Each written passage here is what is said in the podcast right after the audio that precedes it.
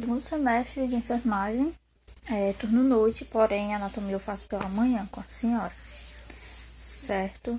E aí aqui eu vou começar a falar um pouco sobre a P1 que a senhora pediu, que é sobre os aspectos funcionais do aparelho locomotor no desempenho de atletas que praticam futebol. Primeiramente, o que é o sistema locomotor? É, a gente pode dizer que o sistema locomotor ele é formado por dois sistemas. Eles atuam juntos, certo? E eles garantem a quantidade de movimentos do nosso corpo.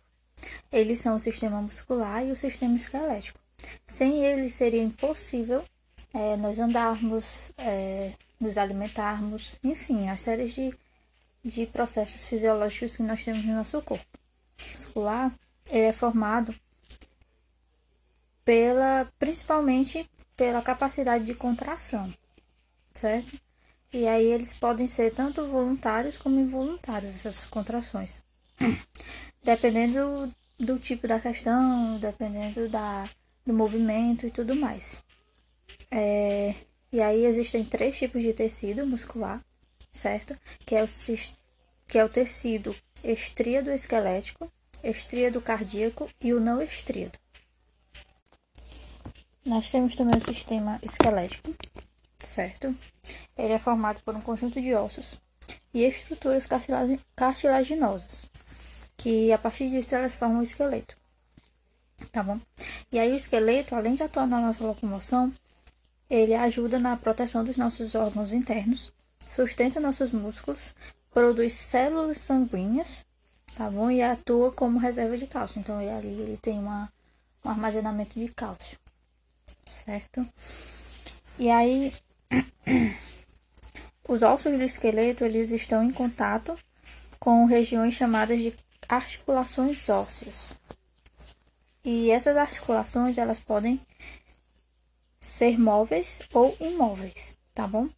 As móveis elas permitem a movimentação de um osso em relação ao outro. E as imóveis não permitem esses movimentos, certo? Essa é a diferença do das móveis para imóveis. E aí é que eu falei um pouquinho sobre o sistema locomotor e os seus dois sistemas que são divididos, muscular e o esquelético.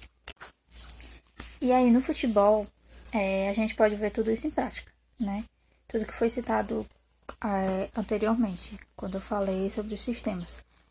Os membros inferiores, eles são extremamente solicitados na realização de corridas, dos saltos e nos chutes do, dos jogadores, certo?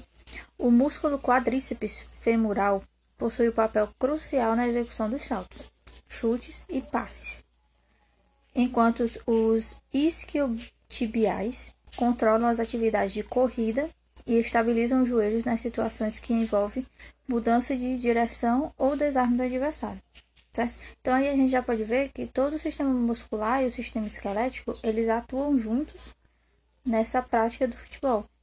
É, quando os jogadores estão lá se movimentando, fazendo aquela corrida e driblando e fazendo aqueles passes que eu não sei o nome, a gente pode ver que todo o sistema, mesmo a gente não percebendo, mas por dentro do sistema esquelético, esquelético e o sistema muscular estão funcionando, certo?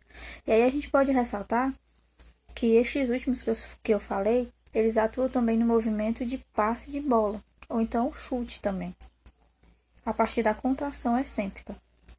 Então, assim, as habilidades específicas do futebol dependem da produção de forças desse músculo.